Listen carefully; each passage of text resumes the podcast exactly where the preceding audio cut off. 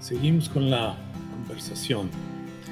Y para reiterar e informar a, todos los interesados, esto es un ejercicio para poder uh, conocer un poco más cerca de nosotros. Y para hacerlo tenemos que regresar a nuestros orígenes y los orígenes más eh, comúnmente eh, conocidos por todos es nuestra herencia mestiza, que es ah, basado en la herencia azteca, la herencia española.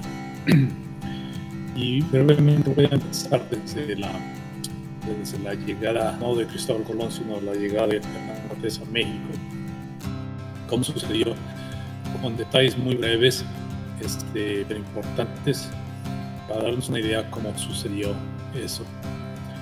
Eh, la mayoría de los datos que voy a dar son basados de eh, el autor de uno de los cuatro relatos conocidos acerca de la conquista en México.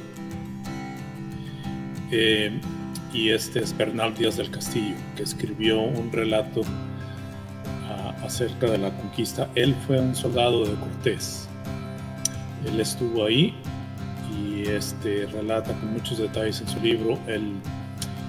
Se le cuestiona mucho porque este libro lo escribió muchos años después, después de la conquista y, se le cuestiona eh, cómo da lujo de detalles y cómo es posible que después de 30, 40 años, no estoy muy seguro cuánto, cuánto duró en escribirlo después de la conquista, pero se le critica mucho de que haya sido décadas después ah, y cómo da lujo de detalles, eh, cómo puede tener una memoria eh, de, esa, de, esa, índole para poder ah, grabar esos detalles, pero en fin, eh, es extraordinario el lujo de detalles que da acerca de las batallas y los eventos que ocurrieron.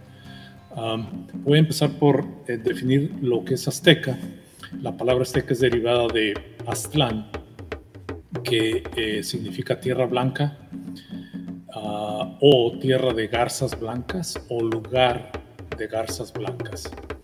de acuerdo a la tradición azteca, fue ahí donde se originaron ellos, ah, provenientes de la región noroeste de, noroeste de, México.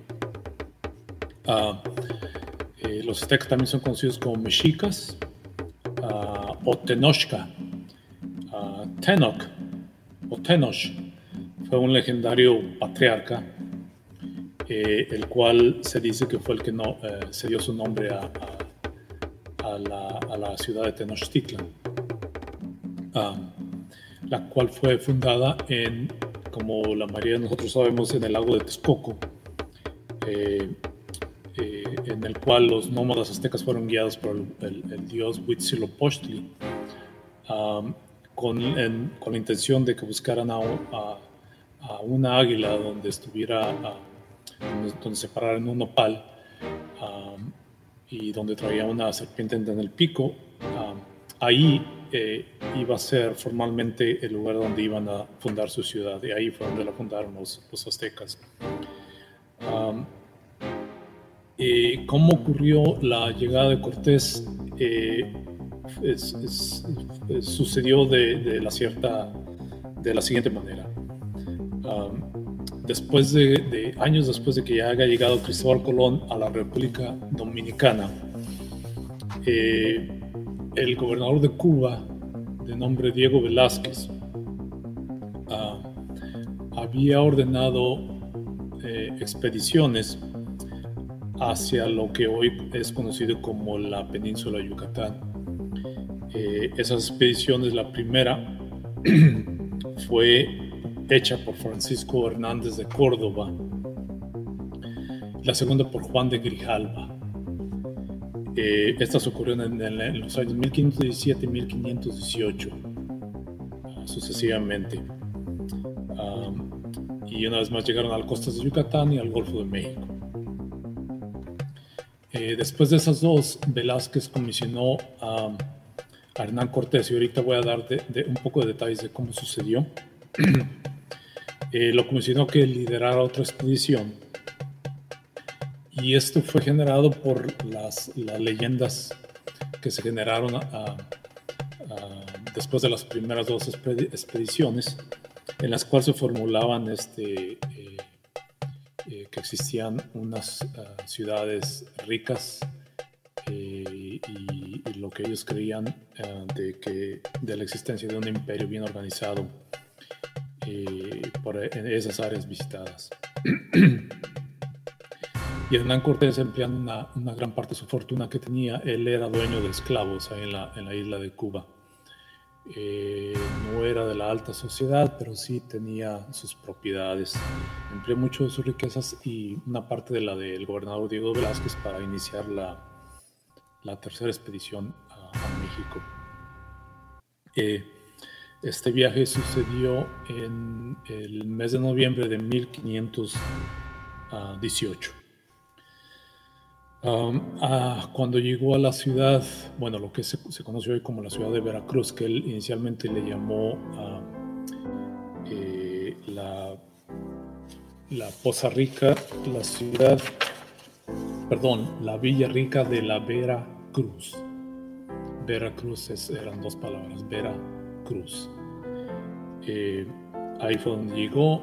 Eh, una intención, la, inmediata intención de Cortés fue de desligarse del gobernador Diego Velázquez eh, y este, muy astutamente instaló el cabildo, que es un concilio de, consejeros para iniciar y establecer un gobierno ahí y, desligarse e independizarse de, de Diego Velázquez, el gobernador de Cuba promulgó ah, sus deseos de conquistar las tierras, no de, no de, no de poblarlas, ah, no de visitarlas como lo, había sido ordenado por Velázquez, sino, sino ah, conquistarlas, a nombre de Carlos I, el rey, el rey de España.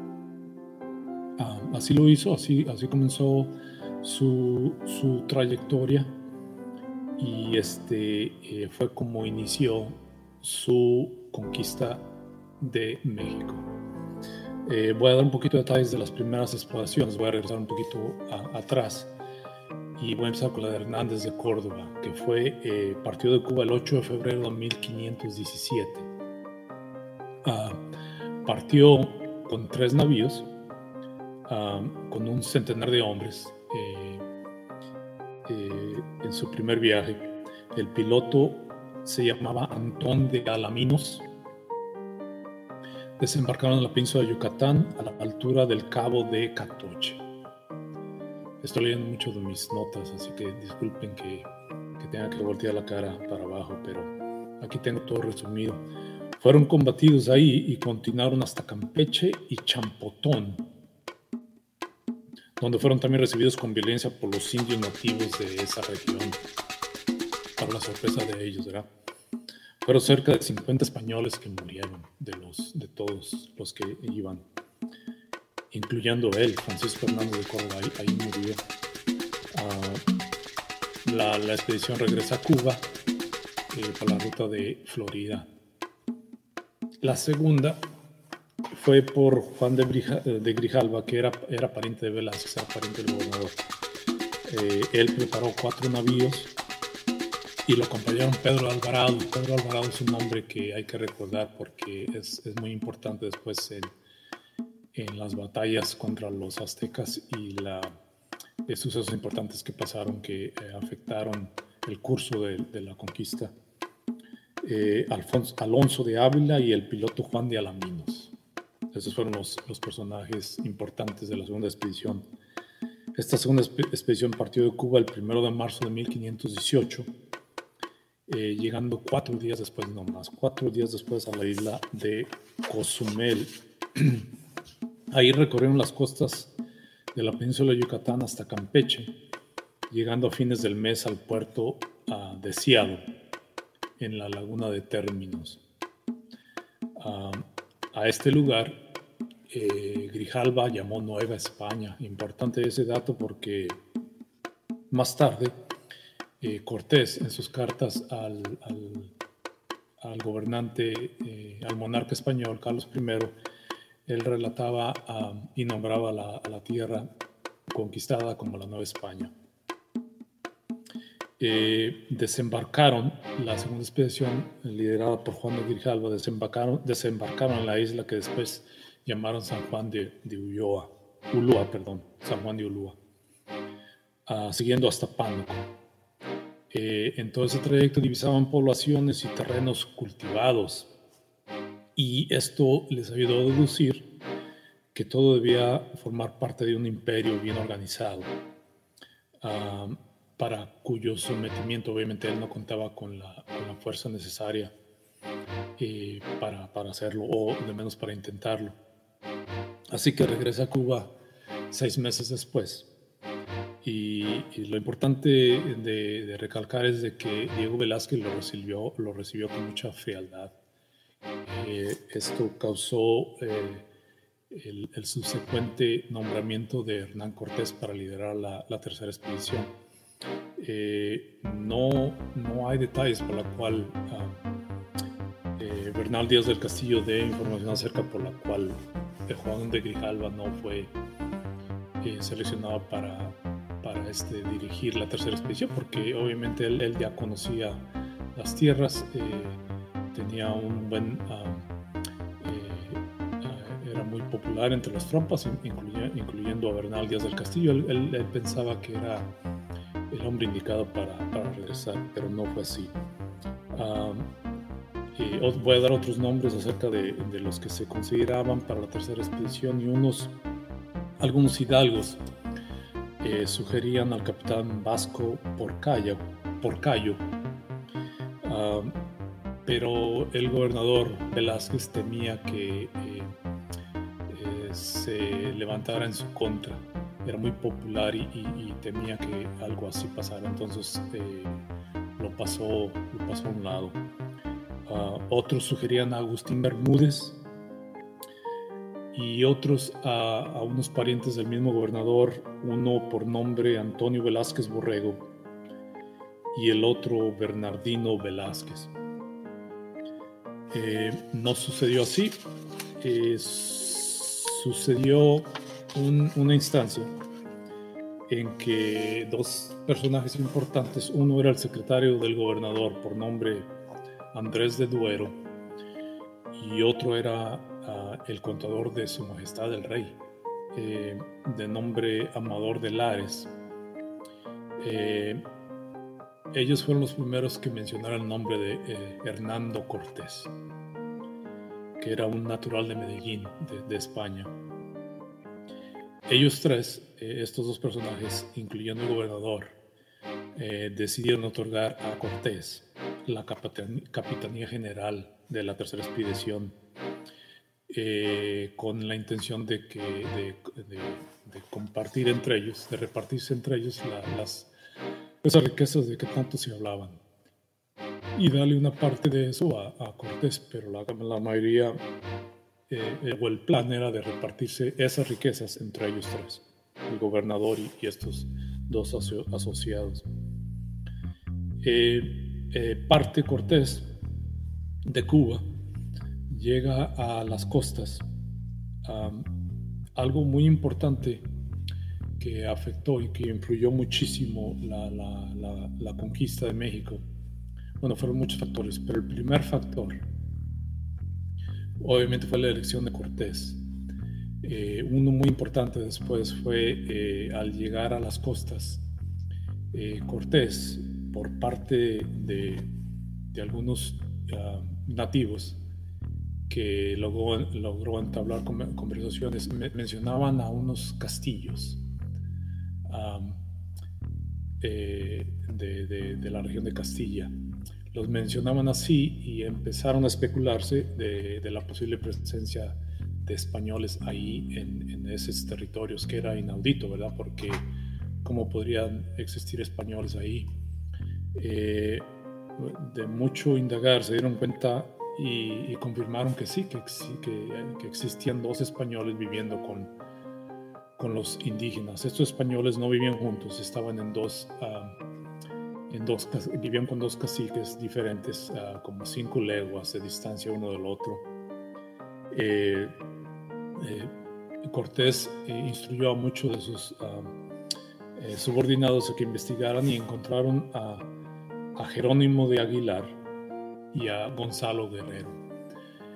Eh, no se sabía por qué vivían ahí, por qué habitaban ahí, pero al, investigarlos y al contactarlos se dieron cuenta que habían sido náufragos de, una, eh, de, un navío que llegaba independientemente desde España con la intención de llegar a, a Cuba pero fueron desviados por la corriente y llegaron a las costas la península de Yucatán. Eh, fueron un total de 15 personas y dos mujeres. Eh, nada sobrevivieron dos. Muchos de ellos fueron sacrificados, otros murieron de enfermedades, otros murieron de, los trabajos eh, que les impusieron los, los indios y nada más sobrevivieron ellos dos. Es importante reconocer a estos dos porque ellos fueron primordiales en, poder comunicarse, en que Hernán Cortés pudiera comunicarse con los, caciques de la región.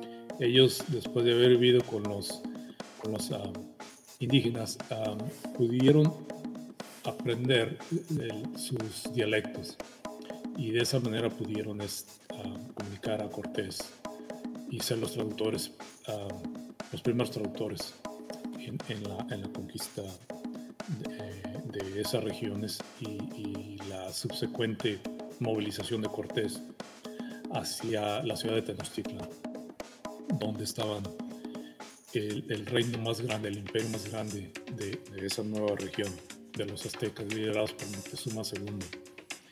Eh, en la próxima conversación daré un poco más de detalles acerca de, de los avances de Cortés hacia Tenochtitlan y cómo sucedieron. Eh, la intención obviamente es de saber un poquito más de nuestra historia y, tenemos que regresar al principio. Y después generaremos un poco de, eh, discusión eh, acerca de la conquista de los aztecas y la subsecuente expansión hacia, hacia el centro del país y hacia el norte del país. Y ahí incluyó obviamente nuestra región, la región de los Altos y nuestro pueblo San Gonzalo Reynoso. Tengo mucha información acerca de todo eso muchos datos generales, pero a la vez muchos datos importantísimos de lo que es la, colonización de, nuestra región y cómo se empezó a construir esa región, eh, qué influyó, eh, quiénes llegaron ahí, ah, cómo se expandió y todos los, ah, todos los elementos que, que, ayudaron para que eso sucediera. Eh, ojalá y sea de, de beneficio para todos saber todo eso. Eh, nos vemos en la próxima. Feliz Navidad y Año Nuevo a todos. Un, un gran abrazo.